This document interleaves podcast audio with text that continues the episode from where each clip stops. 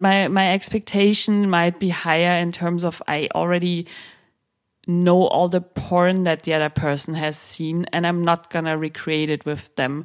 My expectation is that they're authentic, um, meaning they express what they actually want in bed and can communicate that and be fully present with that. And that unfortunately rarely happens.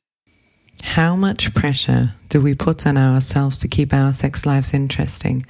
And why do people look for adventures outside their relationships?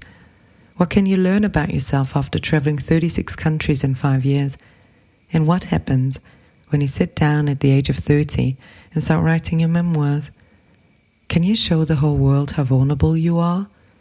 In this episode, I talked to Theresa Lachner, journalist, speaker, and founder of the largest sex blog in German language, who knows her boundaries and supports others on their way to set theirs.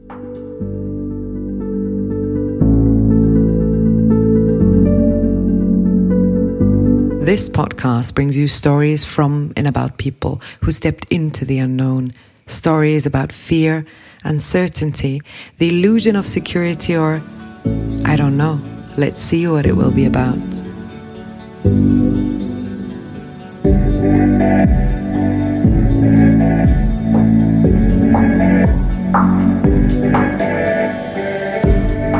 My name is Katharina Baier, and I will host you on this journey into the unknown.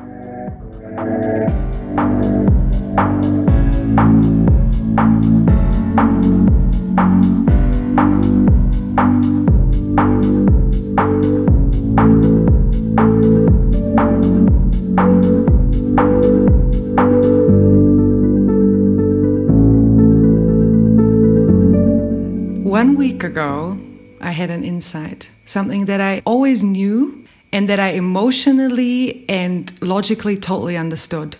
But one week ago, it, it hit me like I, I realized how much I will steal from my life if I continue that way. You know that I'm a structured and well organized person.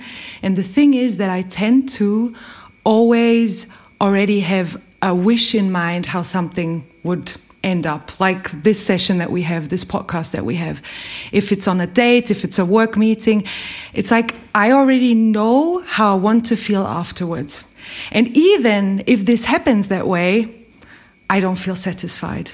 And so, this wish, this hope, or whatever you may call it, is actually stealing my freedom from me. Like I, re- I, I act like a puppet in, in rehearsed behavior. And um, I, I figured out one, one week ago, but really like realizing how much I betray life like this. And I was wondering if you understand like understand the realization that I had and in which moments you really feel fully present in your life? That's a tough question to begin with. Um, hi, I'm Theresa.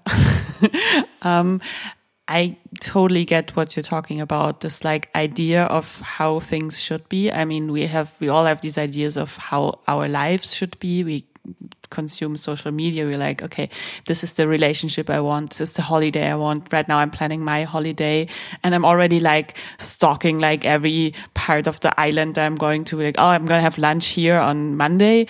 And I mean, it's ridiculous. Like we don't allow spontaneity in our lives and it just, um, yeah, we really rob ourselves of like new experiences just by figuring out how we should like recreate experiences. And that's, that's really stupid. And I, I try harder not to do that and just like, be like, okay, let's, let's just go there and see what happens. Like, um, just booked like a hotel and then we'll, we'll see about the rest, you know? How often do you do this that you just go with the flow? I used to do it more when I was younger and had more like spare time. When I was like traveling full time, I was better at that. But even then, I, I was never like this uh, sort of like backpacking person who just went someplace and then decided to book a hostel. Like I'm, I'm kind of like like anal about that. That I feel like okay, I have to have to have the best place and I have to get the upgrade and I have to have this and it has to be the perfect experience. And then when something isn't perfect, for example, the room is like on the first floor instead of the fifth that I would prefer, and then I get kind of pissed. and yeah, it's it's um, it's not great to do it that way because really, um, we we rob ourselves of of like experiences that just could happen. But then I'm also like, I feel like whenever I actually go traveling, I I try to do that. That I feel like okay let's just go there and then see what happens and let's just talk to the person at the table next to me and and and that usually turns into like weird funny great stuff doing that and except traveling is there something in your life where you know that you're just go with the flow and fully be present like is it writing or is there special friends that you never plan something with yeah, I mean, I feel like the best friendships are the ones where just like, okay, let's meet downstairs in 10 minutes. That's what I really, I, I really like that. And I, I feel like we, we're not getting enough of that now that we're all like working full time, etc. Like that used to be easier when we're still students. Um, but I mean, I feel like when I'm working with a client, like I'm, I'm a sex counselor as well, and like, like there's no way to predict how the session's gonna be because you don't know the mood of the client, you don't know the story that comes up today. So this is like if if I had like a hypothet- hypothesis in mind about how things should be done, then then I'm betraying the client of their session because I my my job is to to listen and to work with that and not just have my idea of how they should live their lives because then I wouldn't be a good counselor or therapist. Thanks for starting with such a big topic in the beginning. Yeah. Because I, of course, wanted uh, to introduce you, but my introduce, like introducing you would be different. I was always wondering if you meet somebody, if it maybe on the street, if it would be a date or whatever, how do you introduce yourself and do you immediately tell them what your profession is? That really depends. Like usually I just say, um, I, I'm Theresa, I'm, I'm a journalist if someone asks, what do you do? Um, and then they always go like, oh, what kind of journalism? And then really depending on what the person is like, I go like, oh, you know, lifestyle magazines or, oh, I write about relationships. And this, this is not wrong. Like it's, it's not a lie, but it takes like a special kind of person where I'm like, hi, I run Germany's biggest sex blog and I wrote a book and I do a podcast. Like, but it's not even just the, the sex bit, but more like I feel like I don't want to like overwhelm them with the stuff that I do.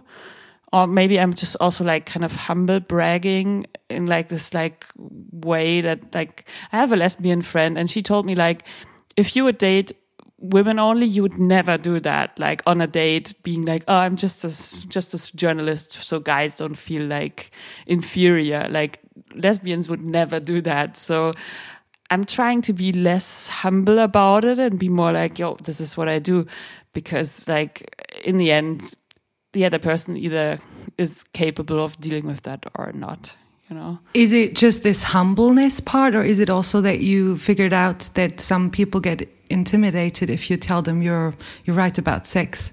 Yeah, of course they do. I mean, usually like the first impression, like I mean, I traveled for five years, so I talk to a lot of different people. But wherever I am in the world, um, people are usually like, "Oh, that's great. That's so necessary. That's so useful."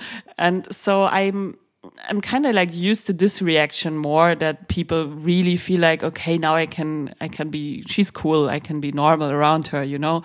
And I mean, of course, like some mostly guys, mostly white straight guys, they get this like idea of like how uh, wild I'm gonna be. So that, that's the, the annoying part. So like in like a random taxi in Los Angeles, I probably won't say what I do in the first 10 seconds because I have to figure out if the taxi driver is cool or gonna murder me, whatever, if I tell him what I do.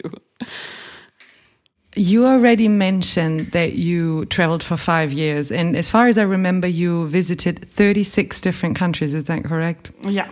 And you know, when you travel, you meet also these people who I would now call digital nomads. And with digital nomads, I have to be very honest. I have a very ambiguous opinion about them. On the one hand, I am so fascinated. Like they live their life, they are minimalistic, they are free, they're these cool people. And on the other hand, I'm thinking like, are they running away from something? Can they commit to something? Like, is it a lie? Are they authentic? And also, I, I'm surprised of their wish of getting attention. So I was wondering, you met so many of them, I guess. What did you learn about digital nomads, like call them digital nomads now, um, that you didn't know before? Well, I mean, all these um, like things and assumptions that you just made um, are true. okay. I mean, you know, it's like a very heterogeneous group. Like there's not like the, I mean, there is the typical digital nomad. I wrote like an article about it for Business Punk. It was read a lot. Um, so there's something to it. Like there's this typical kind of bro guy who lives off drop shipping and, you know, does like, I don't know. so, I mean, there is a typical digital nomad, but, um, I feel to some extent, um, what I didn't know before, I think was like how much they just commit to another church in a way. Like they're all like, uh, live, uh, minimalistically, do this, do that. And, and these are, this is like a very strict set of rules that you have to follow. You have to have this backpack, this laptop, this laptop stand, this, like, you have to travel hand luggage only. You have to like do all these things to be a good nomad, you know? And, um, I, I learned that when I settled down again after having lived that life full time for five years. I didn't have an apartment for five years. So I would say I was pretty like, you know, I, I played, I played the, the nomad lifestyle from beginning to end. And most people don't. They just go to Chiang Mai in the winter because they, don't want to sit around in I don't know Böblingen or something. And um, so um, and they were all like, felt like I betrayed them because like I, I got a flat again because that must have meant that being a nomad full time isn't that great forever, which is something that a lot of these people like have to tell themselves in order to be able to live off a backpack and not buy shit. And like you know it's it's a very like strict kind of like regime in a way uh, if you don't like settle down like. And for me it was fun while it lasted. I mean i'm glad i i know how little i actually need like that's good to know but i also really enjoy having an apartment full of shit you know i love it i love like getting like shitty little mugs or souvenirs. Souven well, not really souvenirs, but like, well, if there's another dress that I want to buy, I can just buy it and not like figure out, oh, I have to throw away another dress because otherwise it doesn't fit my backpack, you know? And this is like, this like mid thirties kind of luxuries. I, I love them. So I'm really fine with you know, having given up that lifestyle, especially now in times of Corona. But I'm also happy to know that I can pack my bag in 25 minutes and be out of the door and get a flight, you know, like that's just, it's great to have that in the back of my mind if I want to invite the unknown back into my boring life. What, what is really interesting to me because um, you said it's like a strict set of rules like you need to have this laptop and you have to do this or that and like the first thing that popped up in my head was like i always thought they are free but this actually doesn't sound free sound free to me i mean of course you can be free from those rules like nobody really forces you to buy this like macbook pro but I mean, it's just like they're all like, oh, what's your morning routine? Like they're very like anal about their because you have to get like internal routines if you like change the scenery every couple of weeks you know like you really have to like train yourself to to be settled in yourself in a way if that makes sense.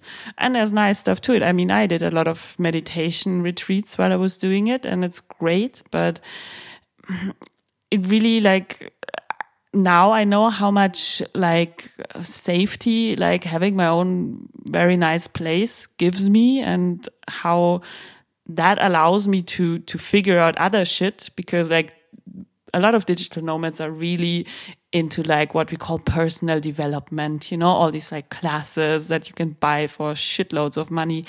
And um, I mean, it would be uh, to, to I, I mean, I, I get that too. And I find this stuff interesting. And there's a lot that you can learn from like a class or some sort of guru or yoga teacher or whatever. But at the end of the day, figuring out your own shit and I mean, to so many people that I've met, I would just say now, like, just, just do, just do therapy, you know, like, so much you can learn from therapy. You don't, you don't need to buy this like ridiculously expensive new class. Just, just actually do the work for once instead of like running to all these things and be like, okay, if I just learn, I don't know, uh, this type of breathing, then I'll be uh, enlightened, you know?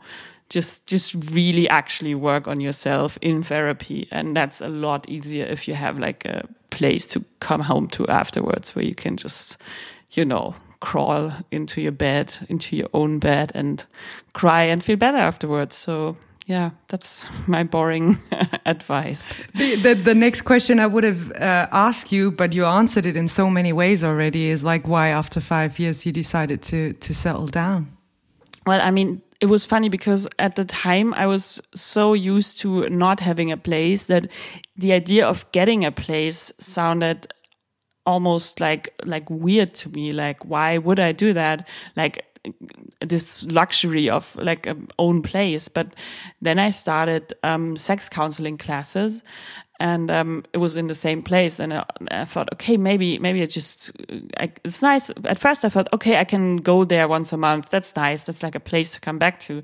And then it took me another day to be like, or I could just move there, you know.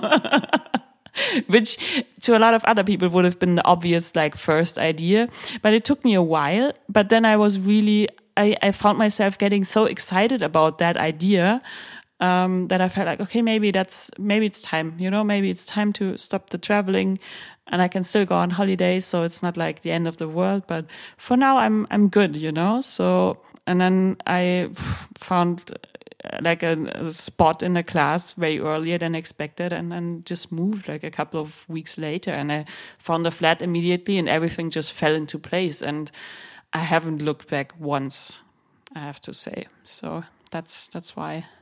So, on the in these five years of traveling, I, I, I guess you met hundreds of people.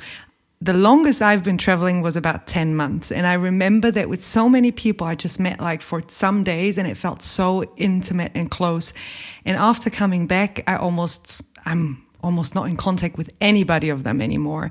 So, can you share how much the relation to some of the people you were close with on your travel changed? And you already said before, like the word of betrayal. Did it do something to your friendship? Because they are still, I don't know, in Bangkok or on Bali or wherever? Well, I have some friends from that time that stayed with me that I will still feel close to. Some of my closest friends I met while traveling. Um, other people, I, I see them when I see them and it's nice. Like uh, usually I go to Vietnam, Thailand, these places once a year. And then if they're around, we get coffee and it's like, we've seen each other yesterday. So, I mean, you can go back to this like intimacy. Um, but some people just like, okay, she's in a place now. I don't care, you know? And fair enough. I mean, it's, I feel like with any kind of like change you make to your life, there's some people that's going to be around no matter what, and others that be like, oh, she's got a child now, she's boring, stuff like that. Like we, we all know this. So it's, it's a bit the same with that. And, um, I really noticed uh, intimacy thing as well that you mentioned. I feel like that's also part of the, the beauty of traveling because you, you're not your fancy job. You're not your fancy clothes. You just hanging around in some shitty bar wherever and you know just actually talk to someone else. Um, and like i've heard so many stories like half an hour after meeting people. And i feel like I, I like that. Like i mean not always obviously when someone's like completely oversharing but it can be very useful to be able to connect with people easily on on that level. So I feel like it's helped a lot for my work because I feel like I am this sort of like very approachable person that people just feel they can connect with easily. And um I, I do enjoy that. And I do having this like intense intimacy, although sometimes it can be a bit bit much for everyone, but it's it's cool that you can recreate those moments even when you move places again. So yeah, I, I feel like I, I took that with me from that time. When when you said you can recreate these moments, I I honestly have to say like I traveled a lot, not in five years on one piece, but I'm still traveling a lot.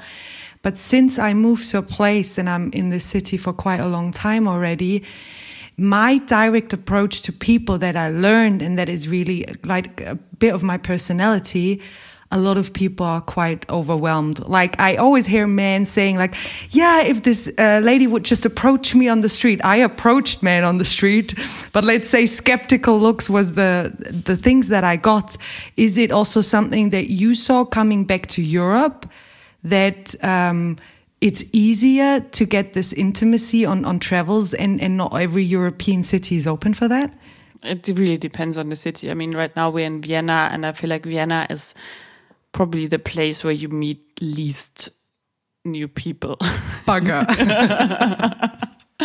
so, um, I don't know. It's it's happened to me everywhere, and I'm really glad it's it's happened to me in Vienna too. So, not so much with guys, I have to say. Like Austrian men, they're special that way. Like that's a lot easier in basically any other place I've been to. Um, but yeah, it it did happen and and i feel like it doesn't really it more depends on like the setting you're in so i feel like i mean you can probably hang around in a hostel in vienna and have 10 new friends by the end of the day or i don't know not make any new friends in a business hotel in istanbul you know so mm. really depends on the places you hang out in, I guess. But and it's also something that you can't really force. Like you can't really expect, oh, I'm gonna meet ten new people tonight, and I'm sure it's it's probably not gonna happen. Oh, so. I can expect that. Coming back to the intro, yeah. um, you decided with the age of thirty to write a biographical book, and um, to sit down, reflect on your life, and literally um, like show yourself naked. Can you share a bit of this creative struggle and also the struggle for um, fighting for your um, remarkable writing style that you have? Thank you, thank you. Um, so the, the, the whole thing was a bit of a process. So it started by um, an article I wrote for my blog Lustprinzip, um, which was called "Du hast aber doch so ein hübsches Gesicht," which is like, "Oh, but you've got a you've got such a nice face," you know. And it was about like um, body shaming and people telling me, "Oh, if only if only you lost." 10 kilos, you'd look amazing because you have such a nice face. And I didn't really expect anything from that article because it was very personal and not even like about sex that much, but it really took off and it got went viral. And then like um, big newspaper um, decided to print it, um, and then I got approached by a lot of publishers if I wanted to turn that into a book. So I mean, I did, and um, it could have written like this, I don't know, body positive Bible or whatever, but I really decided is this gonna be way more impactful if I make this as personal as possible? So um, that was really like a choice that I made. And it wasn't an easy choice because um, in Germany you only um, have these options to write um, like Sachbuch, which is like nonfiction, and a novel roman. So there's like in in other like countries you have these options of like narrative nonfiction, for example, and in Germany you only have those two categories. And I was like, no, it's not going to be a novel because it's literally what happened. So um, that wasn't easy to. Um, to get that through because obviously like a, a nonfiction book usually would be like way more factual, way less uh, like the style should have been like more i don't know neutral the whole tone would have been different Um, so I wrote this like very like novel-ish like narrative nonfiction book, and it's a memoir. And um, that was a bit of a of a struggle and a lot of discussions, but I I felt like it was really important to write it the way I would have told you over a glass of wine. So that was my my plan and I think it worked because a lot of people told me like if I read this I hear your voice. So definitely, yeah. Yeah, and that was really and it's it's very colloquial. It's very um I feel like I I I could have like sounded smarter. You know what I mean? Like it's, uh, but but I feel like at the end of the day, it's just it, it it's it's more closer that way. And I I, I kind of I'm kind of allergic to writers like um using words as like a a shield to to protect themselves from all sorts of I don't know criticism. Like I really like this like okay, let's just say it how it is, you know and I, that way i also wanted to like write about my struggles and like the stuff that i did that probably wasn't that smart but i did it anyways because you make mistakes and whatever. And um yeah that that worked out well i guess. So that was the process but it wasn't easy. I mean writing a book it takes forever and it's exhausting and um you I mean, especially if you write memoir, I feel like that's that's pretty it's a tough one, like doing that at 30. So I'm I'm not keen on doing it again for the foreseeable future. Someone asked me, Can you write like um, part two? And I was like, Yeah, maybe when I'm 60. like every 30 years, I feel like is a good um, time frame for for writing memoir because you have to live at the same time, and that can also be tough when you write a book. So. So you you already said it's it's it was quite exhausting. Um, I cannot imagine how it is to sit in front of a blank page or blank screen nowadays and the struggle of you have to yeah, there's a deadline and you have to finish something. How like how did you start this creativity? Well i mean this whole like you know as a writer this whole like idea of i don't know insight stroke of genius whatever it's it's nice if you have that. And and like when you see a movie and there's someone writing and you just see them like smoking 10 cigarettes and forgetting to eat and you know like they're in this like i don't know manic state and just write and write and write. Of like i don't know the maybe 200 days i wrote that happened maybe twice. So the rest of the time you just sit there you stare at the screen um, you you hate yourself you're ashamed to be alive and then you do it anyways. And you'd be like okay fuck it. If it's shit i can always like you know delete it and uh, write it again tomorrow or whatever. So um really this like this like state of flow when it happens it's amazing. And it did happen to me for some parts. Um but i mean it was funny because um and when we edited it afterwards like my editor found it hard to edit at the same pages that I found it hard to write. And I feel like a lot of people found it hard to read at the same pages as well. So it's really nice how that really, I don't know, works in that way. But um, it's also very feels good to have written the the bad parts, you know, and you knowing that you you were able to to do that. That feels very like strong, like conquering your inner demons in that sense. So that's that there are good moments to writing, but it's you know it's just when you write like a blog post you just write it it takes i don't know maybe one hour and then you press posting it and and then it's out there and then people comment and it's like this instant like gratification.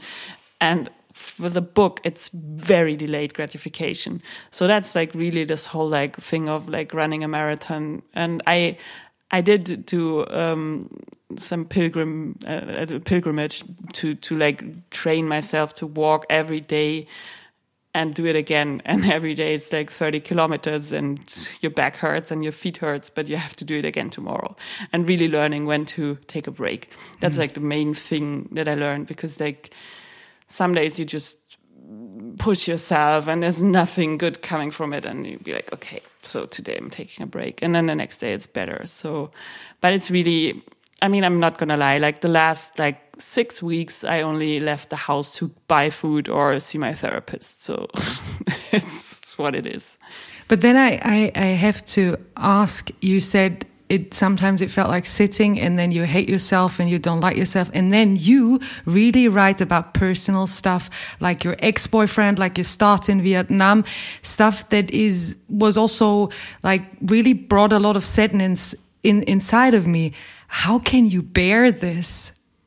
Well, I mean, I I kind of liked I mean, what I generally like is like turning shit into gold. So I'm a big fan of like when I, for example, when I have a shitty date, then the least I want out of it is a good article. So I really have this like very pragmatic view on, um, you know, my life. And, um, I kind of liked because I had this like experience before that I turned like shit into something useful for other people. Um, I felt like, okay, uh, I'm gonna write this down and it's gonna suck for me and it's gonna hurt the people who read it, but then afterwards they will be smarter and maybe someone in the same situation is gonna learn from it and leave the situation earlier than I did. So and when I wrote like this like first part, I gave it a friend to read afterwards, and she's a sex therapist as well. And she read it on the bus and she started crying so much that she missed her bus stop. And to me, that was like the proof that, that it's going to work. And she was like, this is going to help a lot of people, you mm -hmm. know?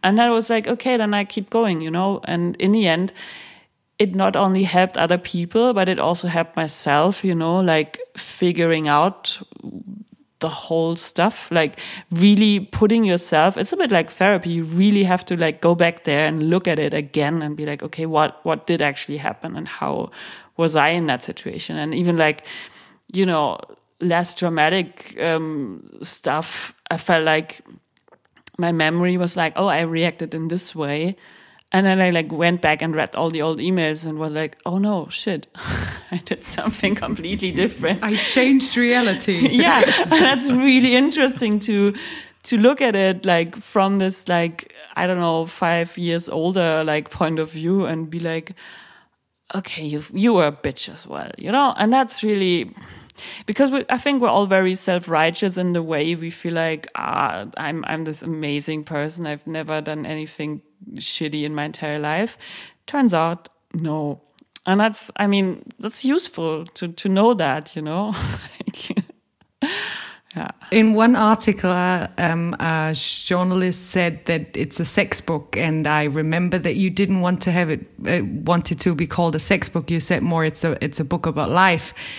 I think I once told you this before, but for me, it was a book about friendship, about friendship to yourself. I guess it's also because we are almost the same age. And so, um, being friends with yourself, any recommendation? Did it help? Does it help to write a book to become friends with yourself? Is it reflection? Is it not reflecting at all? How can you become friends with yourself? Well, I feel like with in any good friendship, it helps to to get to know each other. And when you write a book, you do get to know it yourself extremely well. Like, so that's, I feel like, and I really like this idea of self friendship because nowadays we hear a lot of like self love. And I've heard that too. And I was like, love is a big word, you know, like what does it even mean? And, and like, it doesn't, is love any ever unconditional? Is friendship? I mean, who knows, you know? But I feel like it's, yeah, it's good to be friends with yourself and knowing yourself inside out. And I feel like also like traveling helps a lot with that, like because you really, you're the only person you can rely on, you know? Like, there's no one else who's gonna like sort shit out for you. So you really have to be, you have to be nice to yourself too. I mean, for me, that starts at like, you know, I, I kind of stopped like booking like really, really early flights, for example, because I just know I'm going to be dead the whole day. So being friends with myself means, okay, take the flight at 12 make a reservation for a nice meal beforehand you know that kind of stuff. And i really feel like a lot of that stuff is just stuff that you can you can do for your future self to be nice. For example i I make my bed every morning because I know I'm going to be happy if I lie down again to lie in a nicely made bed. So that's, I mean, that's so basic. Like, and, and we all know there's stuff like that. Or I can, you know, prepare my bircher muesli the night before I eat it. And, um, this is really like the kind of stuff that makes me feel like like grown up and having my shit together just doing these like nice things for myself for my future self. So that's really something that i can recommend for being a better friend to yourself. And drink lots of water. That also helps. Thank you. You got uh, I guess a lot of feedback on your book. Was there any feedback that totally surprised you? People recommending self-help books to me because they read like this like love story in the middle that didn't work out and they'd be like oh if only you knew your like i don't know relationship type. So um what surprised me, and I feel like this is like a compliment for my writing, but also like an insult on, on my former personality, because I try to write it like from the perspective that I had at the time and not look at it like my, my older, wiser self, but really like throwing myself back into like my mid twenties stupidity. And, um, you know, I'm, I'm older. I did more therapy. I'm becoming a sex counselor. So I, I know shit, you know, I'm not that stupid anymore. And, um, people not realizing that and treating me like I was 25. That was really funny to me. Also, I mean, nice, but I kind of like, you know, not being, I, I like to surprise people sometimes. So I didn't mind it as much, but I found it interesting that, that they really like took this like for who I am now. Uh. Um, we will uh, slowly come to the topic of sex. Um, it, eh, but to go into there, one question I always wanted to ask you, but I never was brave enough. so now it's the time. But it's not so big. Um, the thing is, with expectations, what I already said is like that I have expectations on others or what others should do or not do. Now, you have so much knowledge. I don't know anybody who has so much knowledge about sex is your expectation towards other people when it comes to sex higher? Or are you far more free and open because I don't know, all this knowledge does this with you? Well, I mean, my expectation is probably not higher in terms of what I expect them to be able to pull off, like the kind of moves.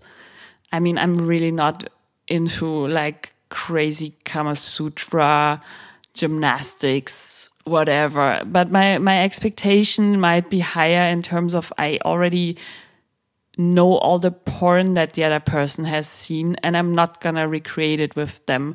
My expectation is that they're authentic, um, meaning they express what they actually want in bed and can communicate that and be fully present with that. And that unfortunately rarely happens, you know, like in like, I don't know, one night stand scenarios. I mean, I, it does change when I say what I do. Like it, it relaxes people, and, but it also makes them more tense. So, and I'm, and sometimes they try to impress me, and I'm just like, please, please no. can oh we, my God. can, can we just breathe?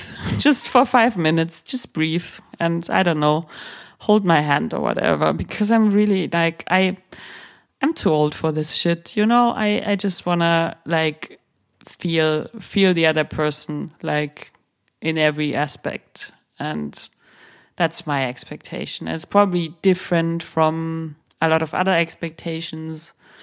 I don't expect them to be like, I don't know, look like a porn star or have like the biggest boobs or penises or whatever. Like, I don't care about that shit. You know, I just want like a person who's present in their body and present with me. And that that unfortunately that's, that's like a lot to ask of a lot of people. That's what i wanted to say. It sounds very simple but it's for some people a lot to ask for. Yeah because like I feel like a lot of people really feel safe in like reenacting and performing. and performing. And not just what they've seen in porn, but I mean, what happens now is a lot of it is like, um, people throwing themselves into these like BDSM ish scenarios because they've seen like Fifty Shades of Grey and all that shit and feel like, oh, if only I can be like the, the dominant one, um, then I don't have to like show who I am. Like, I mean, I don't want to talk about like actual BDSM relationships that are very different from that, but seeing this like in a dating context, like how many guys out there just ask women to submit like on their Tinder bio. And I'm like, who the fuck are you? You know? And this is, this is really not like, I'm not gonna like waste my time on this. Like you either show up and show me who you are or just, I don't know, pay someone to do that with you because like I, I have, I don't have time for that. You know, it's just, it's, it's just fake and it's just stupid. And yeah, I'm bored by that. Let's talk about unknown things when it comes to sex. A quite a, a quite amount of people um, told me in the past that they at least once had a sexual relation out of their relationship. And studies show that between 15 and, and 50 um, percent of the respondents said that um, they actually had um, sex out of their relationship. Um, funny thing is that I always read it's more women than men, but anyhow, so um, you work not only as a sex therapist, but I guess you talk to so many people about this, to couples or individuals. Why do you think that we people have the desire for the unknown if it's an unknown body or an unknown experience? Well, I mean, it really it has to do with brain chemistry. I mean, we all know when we fall in love with someone, we don't eat, we don't sleep. We just want to be around that person. And this is the most amazing person in the world. And we want to tell them everything and want to have sex 24 seven. And we're going to marry them. We're going to have babies with them. And that's just really, that cannot last forever because that's really, you know, it's insanity. And if you look at like the, the brain scans of these people, it's literally the same as the ones of people on drugs. So that can last like seven months tops. And then maybe like, I feel like after two years, it has usually worn off. And that's when you really start to like actually having to put an effort into making the relationship work or be like, okay, this was fun, but I'm to find the next person, which a lot of people who are like serial monogamists kind of do. And then there's the ones that, I don't know, either decide to, to cheat or like decide to open the relationship. And for a lot of people, even like cheating bit is like part of the appeal to do it like behind the other person's back and that's I, I, find that very interesting because you might as well you know just have an honest conversation and then open it up. But for a lot of people it's really like doing this secretly that gives them an extra thrill. And that would be something that I would be interested in like seeing seeing more about why that is the case.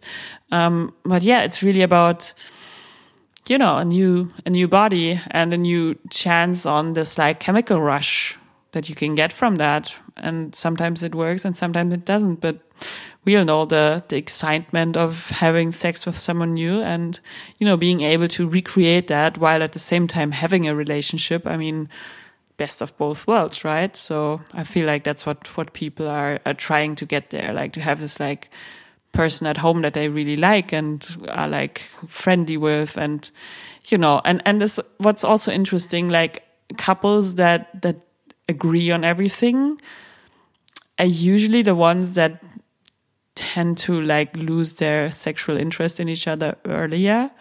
Um, because really like in Germany we say Wärme entsteht an Reibungsflächen. So if you like, I don't know how to really translate it. Like if your contrast is is like appealing to each other, and if there is like um, fights, yeah. this makes it more interesting and exciting and. Yeah, I don't know if it's really like fights, but really like just this like agreeing on everything. It makes like the other person seem less of another person. It's more like an extended part of yourself. Ah, okay. So I feel like that's what it's about to have this like idea, like looking at someone like in a new light, I guess. But did I get you right that two two reasons you see? One is that after a certain amount of time in a relationship, it actually takes more work. So people want to have the excitement, but they don't want to have the work. So they rather search outside than in the relationship. Yeah, yeah. And I mean, I mean, the work is not only work on like your sex life, obviously, like everything else needs needs work as well and like talking about shit and stuff. But if you like want to keep your sex life exciting, I feel like in most cases it's after like, I don't know, half year to two years where you'd be like, okay, we've done all the positions. I mean, we all know like everyone has like their repertoire sexually, like the stuff that they just know they're good at. So they just repeat that. And like the other person, might find that good as well for a certain amount of time, but then afterwards you're just like, really, you're doing this again?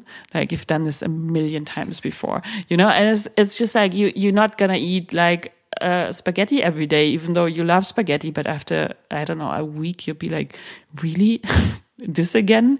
And to know like really to to find something else like with the same person and then then that's where you have to put in the work and be like hey you want to watch this like i don't know BDSM class online together or I don't know like in the like more extreme cases you're to be like hey can we see like a sex counselor together I mean that's usually when people feel like there's an issue you know like just being a bit bored of each other is not an an issue yet but then you still have to be like, hey, you want to buy a toy or whatever. Like there always has to be like a new element. Otherwise, you just do the same stuff because that's how. But that are. sounds that sounds like when you talk about new toys or BDSM or you said Fifty Shades of Grey uh, before.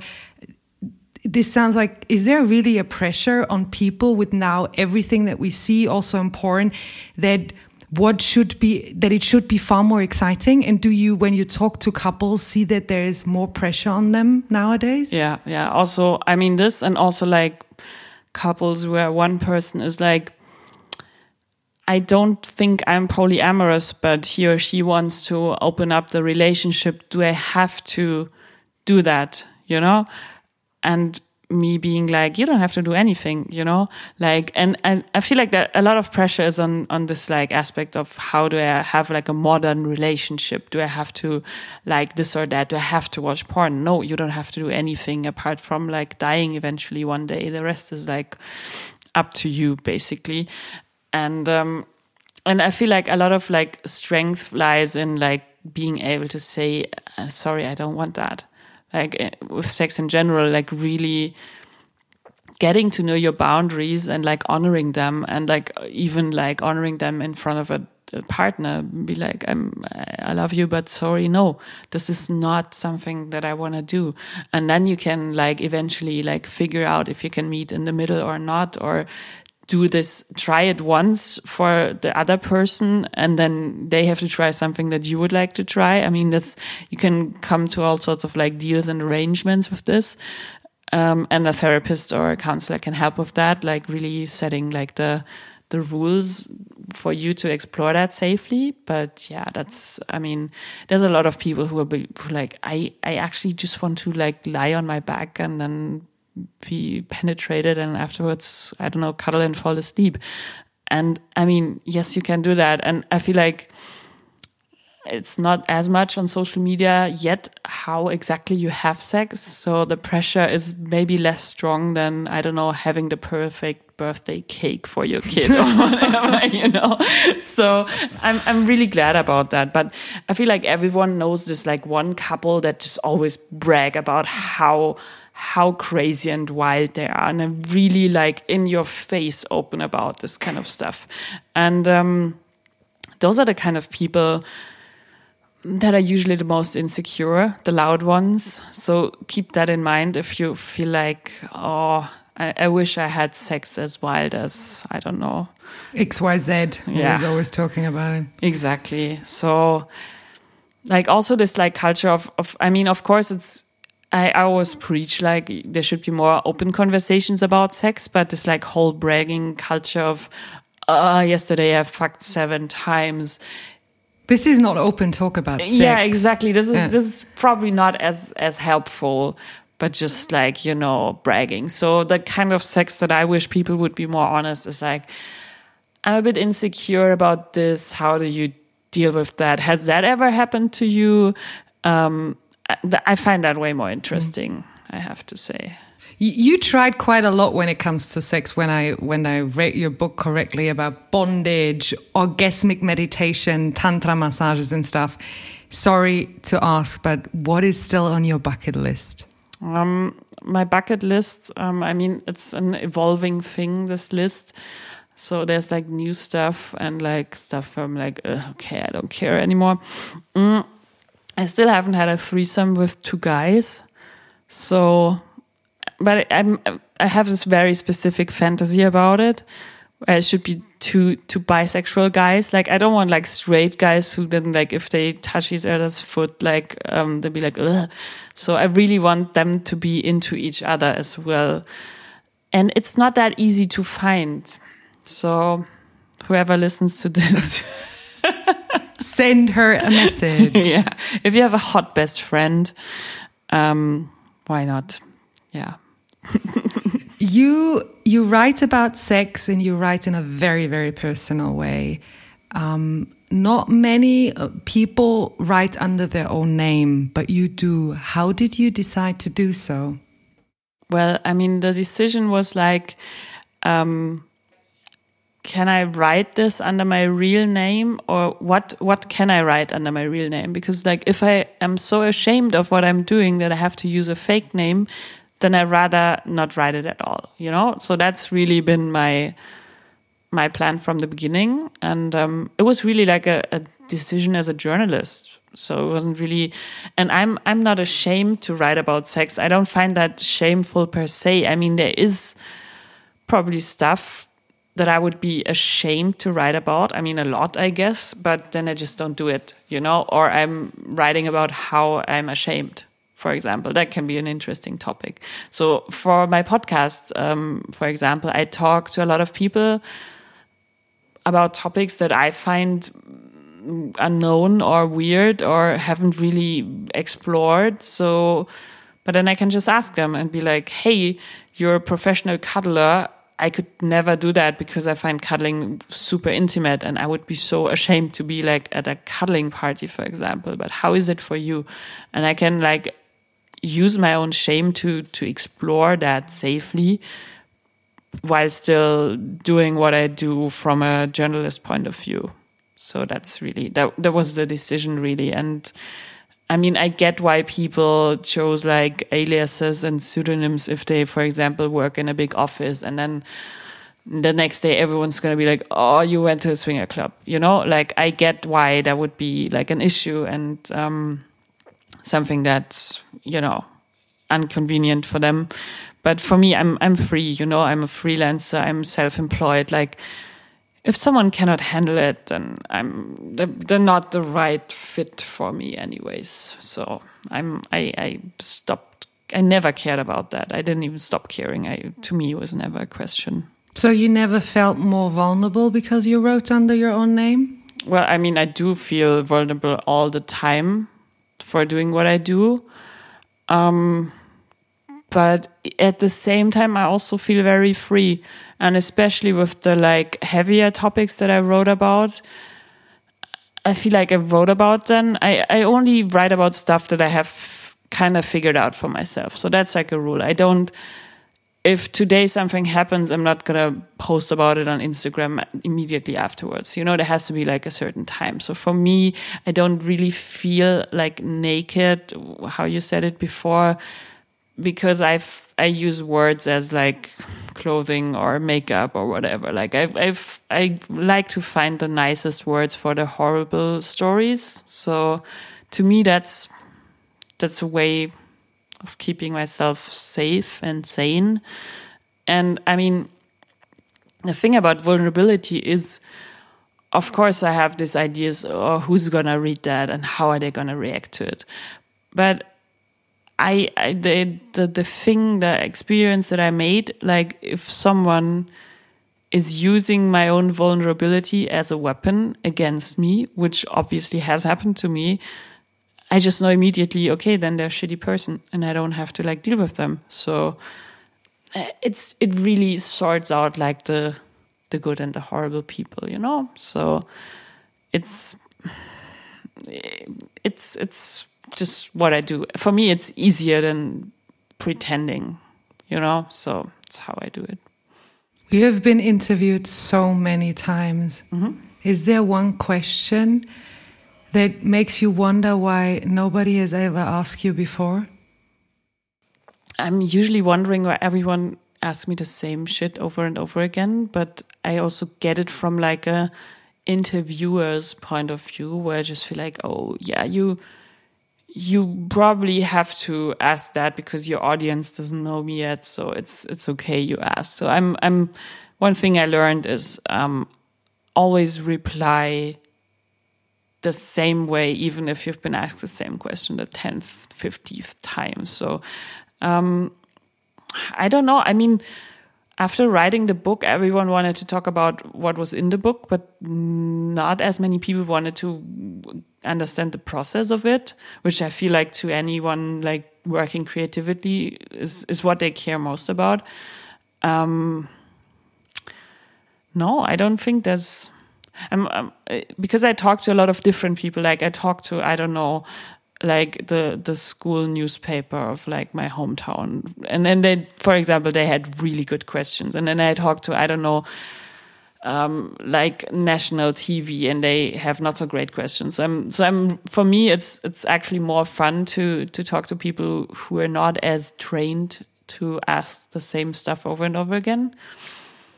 Just i cannot think of a question where i'm like oh this is I mean, I just answer them, you know, not. So I always want to end my podcast with the same three questions. The Mm-hmm. first one is What is currently your biggest fear? Hmm, My biggest fear. a death, I think. Not not necessarily my own death soon, but I'm my birthday is coming up and whenever that happens I always like reflect on death. So yeah, probably. I mean, and I feel like that's such a like meta metaphysical thing because most fears in the end are related to death somehow. Like all this, like, oh, am I getting, am I gaining weight? Am I gonna die? You know, like you can, like if you really think your fears thoroughly, they they all eventually deal with death. So I can like answer that. Like I feel death is, is a big Is it is it death because you're afraid of dying or because you're afraid you haven't done everything you wanted to do? Yeah, exactly. The the later is uh, the the latter. Um, yeah, it's. I mean, it's funny because when I like put the book out, someone said to me it was it was weird random date, um, and he said to me, "Well, this book is still gonna be here when you're dead." Wow, this is a big thing. A big thing to say to someone on a first date. And I, I wondered, is that even like true? Because like books go out of print pretty fast and who knows, like paper like dissolves and who knows how the whole ebook situation is going to evolve. So who knows if my book will still be around, but I have like this idea of like a legacy, obviously, that I want to like leave behind and, then there's that question am i am i on track with that? Which is like a question no one could ever answer. And it's like a a pretty weird thing to think about. But i i do have this like idea okay is this the the mark i want to leave on the world? And do i have enough impact? And how whatever you know is my like world domination plans gonna turn out? And Question number two What are you currently doing that you still don't know how it will turn out? Well, I I usually never know how things will turn out. I mean, and that's really I think this is something that you learn when you're a writer. Um, you have this idea in your head of how it's gonna be, but as soon as you like finish a text, if you can even talk about finishing a text, because I feel like a text is probably never finished. I mean, even now, if I look at my book, I can still find like a hundred things that I would do differently. But at some point, you just decide it's finished now. And then you send it out. And then it becomes like its own kind of like living creature because how people are gonna read it is so different because they're looking at it with their own like preconceived ideas and um and you have to let go at that point. Um but you you you totally in the unknown of how like it's gonna like turn out and work for someone else. And and that's the case with most of my stuff really. Like i i have an idea in my head of a, like a message i want to like send out and a feeling that i want to evoke in people and that usually works but not always and of course not with everyone and just like i just do it you know? I i feel like that's what creativity is in the end. You just keep keep making stuff and so I keep making stuff and hope that not even like I, I don't even just hope that people are gonna like it because that's like a bit I don't know stupid, but I just hope like it will get people thinking. That's what I'm that's my goal in my work to to get people thinking. So yeah, we'll see. The last one is not really a question, but what I do is, since years, I put uh, quotes in a book that you see here that are very dear to me. And I will just go through the pages and you will say stop at a random um, point, mm -hmm.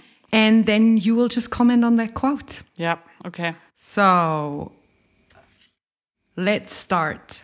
And you say stop. Stop. Do you want to go left or right? Left. Left.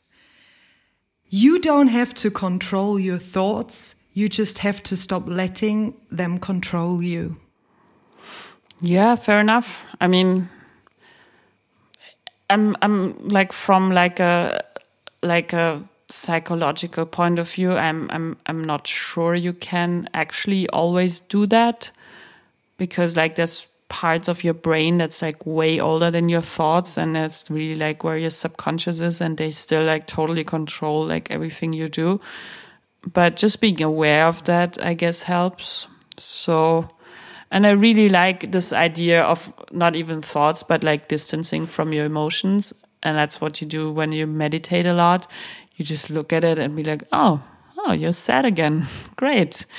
And um just not like getting into it too much, like looking at the thought or the feeling and like listen to what it has to tell you, but then being able to let go again. I feel like that's like maybe the the secret to like not freaking out completely in this world. Your um, book and your podcast is called Lustprinzip, so like lust or pleasure principle. And I really have to say it was a pleasure. We had some talks before and I finally recorded one.